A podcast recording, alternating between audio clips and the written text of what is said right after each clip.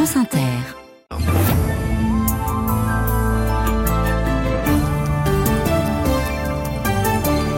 Et c'est l'heure de votre journal, Éric Delvaux. Bonsoir. Bonsoir Thomas, bonsoir à tous. C'est l'image du jour dans le Tarn, Greta Thunberg aux côtés des opposants au projet d'autoroute A69 dans la ZAD voisine. Les gendarmes ont fait usage de gaz lacrymogène pour déloger les manifestants. Elle a une également ce soir le dernier rapport de l'Office anti-stupéfiant sur les menaces en France liées au trafic de drogue, une radiographie du narcotrafic que détaillera Sarah Guibaudot. Nous irons à Nice où un rap évoque l'attentat au camion sur la des Anglais en 2016, 86 morts. Une enquête préliminaire est ouverte contre le rappeur pour apologie du terrorisme. À la une également ce soir, l'Europe qui va assouplir ses règles budgétaires avec un sérieux coup de canif au pacte de stabilité et de croissance jugé trop contraignant. Question ce soir encore sur le sort des civils palestiniens de Rafah. Israël leur demande d'évacuer la zone avant une offensive terrestre d'envergure, mais pour aller où? Eh bien, nous poserons la question ce soir à un universitaire israélien. Et puis cette euh, victoire sans gloire pour l'équipe de France de rugby, deuxième journée du tournoi Destination. Les Bleus ont péniblement battu l'Écosse 20 à 16. Enfin, le temps de demain, dimanche, Céline Dacosta. Attention au risque de vague submersive sur 11 départements de la côte ouest. Le temps sec demain, ce sera pour le sud-est. Oui, sec et ensoleillé. Hein. Globalement, on tend même à l'amélioration sur le reste du pays, avec quand même encore une alternance d'averses et d'éclaircies. Et vos prévisions complètes dans une quinzaine de minutes. France Inter. 170 gendarmes mobilisés à Seyss dans le Tarn. Et comme hier, ils ont donc fait usage de gaz lacrymogène pour déloger quelques opposants au projet d'autoroute A69 reliant Toulouse à Castres. Ces opposants étaient installés dans une ZAD à 500 mètres d'un rassemblement privé organisé ce week-end sur ce même thème, sur un terrain privé donc, en présence de Greta Thunberg. Reportage sur place de Valentin Dunat. C'était évidemment l'événement dans ce petit village du Tarn, la présence du visage de la lutte pour le climat dans le monde, Greta Thunberg.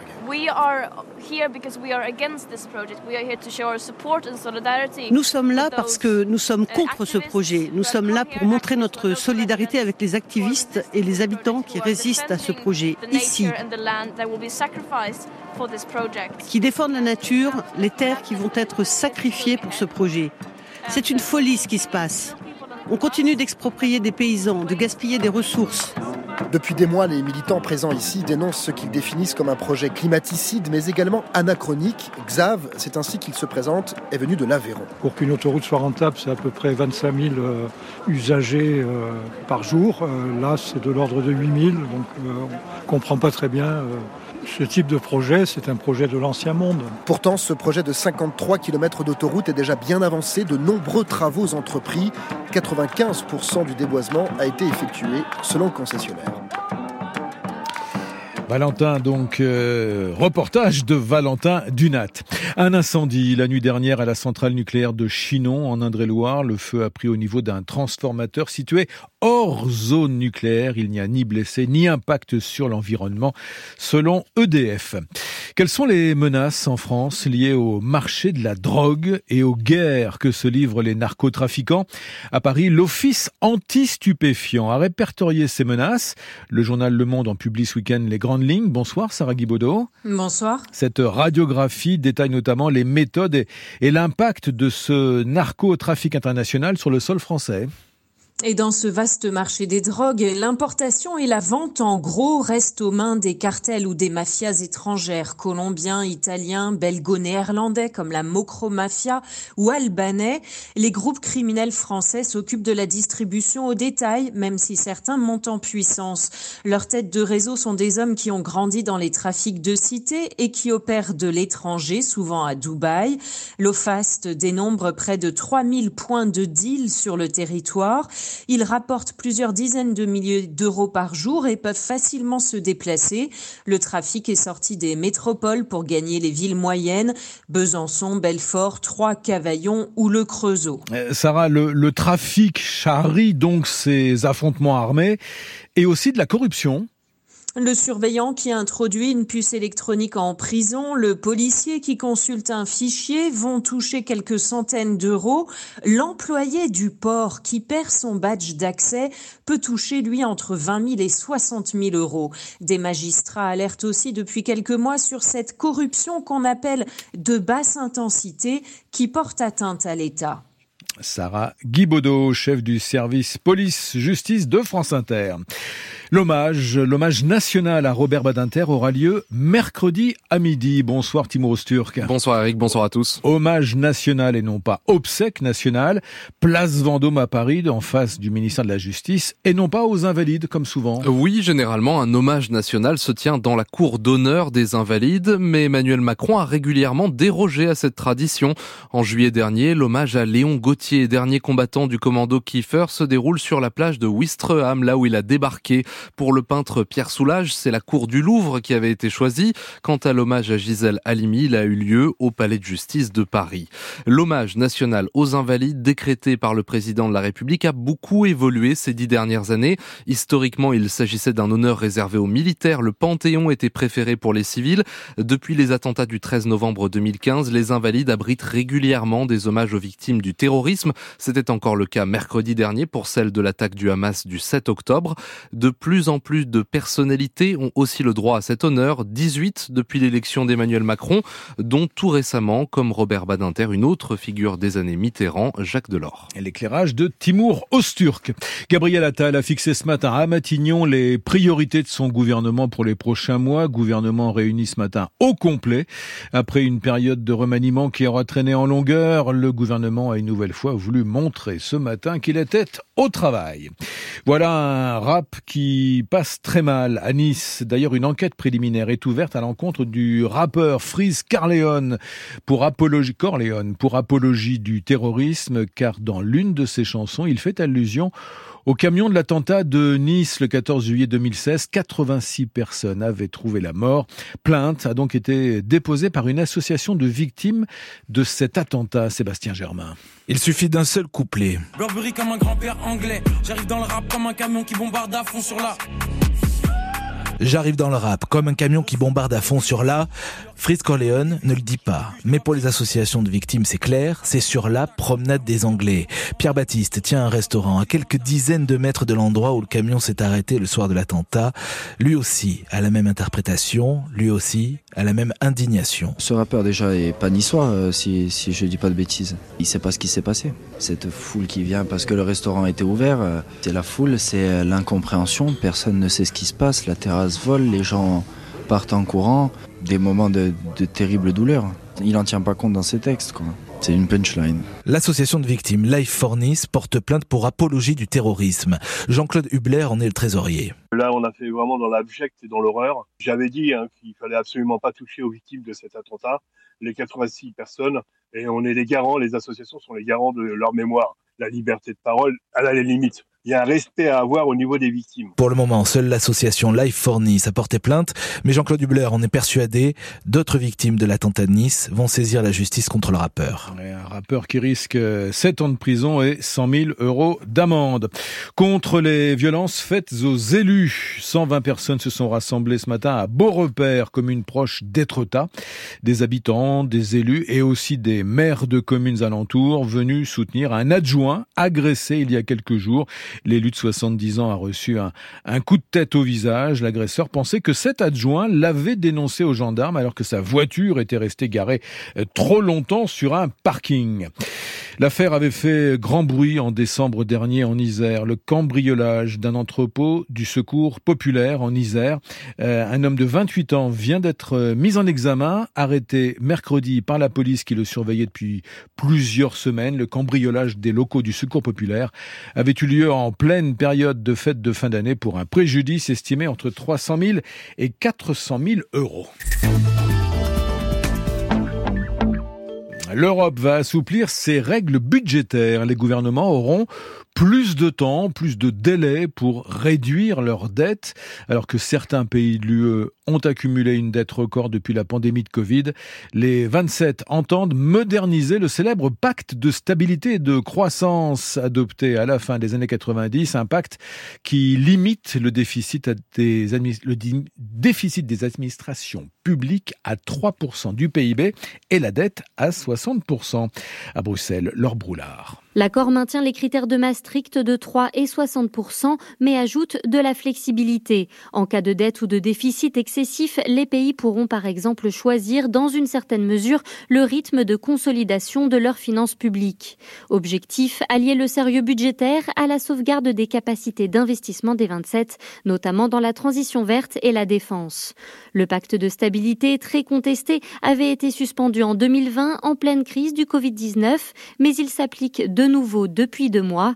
La réforme tombe donc à point nommé. L'Allemagne et ses alliés frugaux ont tout de même obtenu des garde-fous freinant les objectifs de souplesse du texte, et ce malgré les réticences de la France et de l'Italie, notamment endettées et partisanes de plus de flexibilité. La réforme doit encore être votée au Parlement européen. Elle y est soutenue par la droite et les libéraux. Les Verts et la gauche radicale dénoncent quant à eux un retour de l'austérité en Europe. 127e jour de guerre en Israël, entre Israël et le Hamas. Israël qui envisage une opération terrestre d'envergure dans la ville de Rafah, cette euh, ville palestinienne à la frontière de l'Égypte où vivent près d'un million trois cent mille Palestiniens. Israël leur demande d'évacuer la zone avant l'opération terrestre, mais évacuer vers où? L'Égypte au sud ne veut pas en entendre parler. Il reste le nord de l'enclave dévasté par les frappes israéliennes. Écoutez ce qu'en pense ce spécialiste des relations internationales, chercheur à l'université Bar-Ilan en Israël. Il s'appelle Eitan Gilboa. Il est au micro de notre correspondant en Israël, Thibault Lefebvre. Egypt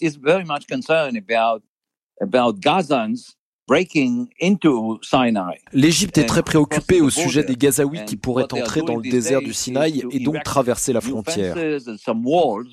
Ce qu'ils sont en train de faire ces derniers jours, c'est de construire des barrières et des murs pour éviter que ça arrive. La question, c'est de savoir quel type d'opération va être menée à Gaza. Et je pense qu'elle va être très différente des précédentes.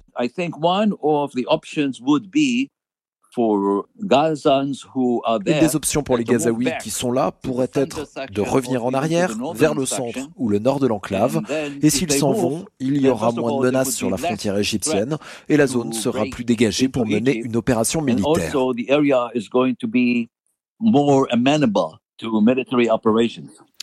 Un deuxième mort au Sénégal, un homme de 23 ans touché par balle durant les manifestations d'hier à Dakar, euh, manifestation contre le report de la présidentielle.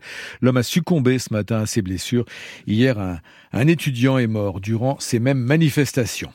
Le sport avec une euh, victoire euh, laborieuse aujourd'hui pour l'équipe de France de rugby, deuxième journée du tournoi des six nations. Les Bleus ont donc péniblement battu l'Écosse 20 à 16. Les Bleus qui se relancent donc dans ce tournoi. C'est ce que retient l'entraîneur Fabien Galtier qui préfère retenir le bon côté des choses. C'est d'abord une victoire en Écosse avec un scénario euh, fantastique. Et une semaine, euh, une semaine passée avec euh, ensemble avec les joueurs euh, qui nous ramènent ou qui nous rappellent les valeurs de ce jeu. On a pris beaucoup de plaisir toute la semaine. Beaucoup, on est très heureux d'être ensemble cette semaine. Et aujourd'hui, c'était la même chose. C'est un sport de combat. Il faut combattre. C'est un sport où il faut accepter l'adversité collectivement, avec courage et solidarité. C'est ce qu'on a fait cette semaine et ce qu'on a fait pendant le match. Pour aller chercher ça, en fait. Pour aller chercher dans la difficulté, dans l'adversité, cette victoire. Après, c'est un match de rugby, c'est du sport. Hein. il ne faut pas en faire des tonnes. Hein. C'est simplement un match de rugby. Je vous ai dit, l'équipe de France va regagner. Je ne sais pas quand, mais elle va regagner. Elle a regagné. Les Bleus vont regagner, dit Fabien Galtier, l'entraîneur du 15 de France, au micro de Fanny Lechevestrier. Onze départements de la façade ouest sont placés en vigilance orange à partir de minuit pour vagues et risques de submersion. Ça va de la Manche jusqu'aux Pyrénées-Atlantiques. Le département des Pyrénées-Atlantiques qui a d'ores et déjà fermé la route de la Corniche dans l'attente du passage de la dépression Carlotta. On attend également de forts coefficients de, de marée en Charente-Maritime demain 107 autour de La Rochelle. Ulysse Le Toquin. Oui, à La Rochelle, on a sorti les d'eau. Vous les avez sûrement vus, ces planches de bois pour protéger la ville de l'océan. L'eau monte 50 cm plus haut que d'habitude. Ce n'est pas énorme, mais couplé à des vagues de plus de 2 mètres, ça peut faire des dégâts. Évidemment, pas d'activité dans le port, pas de circulation non plus des bus et voitures sur le quai Valin. Les vélos et piétons doivent éviter le secteur, mais la mairie n'est pas allée jusqu'à sortir la bâche anti-submersion. Plus grosse crainte quand même du côté de l'île d'Aix avec ce mauvais souvenir de la tempête Kiran il y a trois mois. Tout un pan des remparts de l'île s'était écroulé sous la violence des vagues et des grandes marées. Elles sont moins fortes euh, ce week-end, mais la tempête peut toujours aggraver la brèche. Plus largement, euh, aujourd'hui et demain en Charente-Maritime, la préfecture déconseille les promenades en bord de mer et demande aux habitants du littoral de fermer les portes et fenêtres et de mettre les voitures et autres biens à l'abri des vagues et des inondations. Et ce qui nous conduit au temps de demain. La météo avec Vitacitral TR+, des laboratoires Acepta, gel réparateur pour les mains abîmées par le froid, les gels hydroalcooliques et les lavages fréquents, en pharmacie et parapharmacie. Bonsoir Céline Dacosta. Bonsoir Eric, bonsoir à tous. De la prudence donc demain sur le littoral ouest. Oui, dans un contexte de fort coefficient de marée et avec un vent soutenu, on a un risque de fortes vagues sur les bords de Manche et le littoral atlantique. Attendez plutôt l'après-midi hein, où ce sera un petit peu plus calme pour les balades en bord de mer. Pour le reste du pays, ce sera un ciel plus calme qu'aujourd'hui avec euh, un ciel de traîne. Vous savez, euh, c'est ce qui arrive après la perturbation. Une alternance de nuages, d'éclaircies, encore quelques averses et ça sur quasiment tout le pays. Les averses les plus fréquentes seront pour le sud-ouest.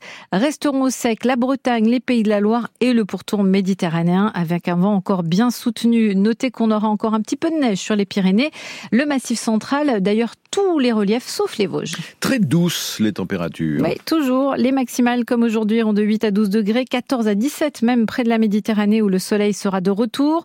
Le matin, c'est un petit peu plus frais, 3 à 8 degrés dans les plaines jusqu'à 10 degrés près du rivage atlantique. C'était Céline Dacosta. Um,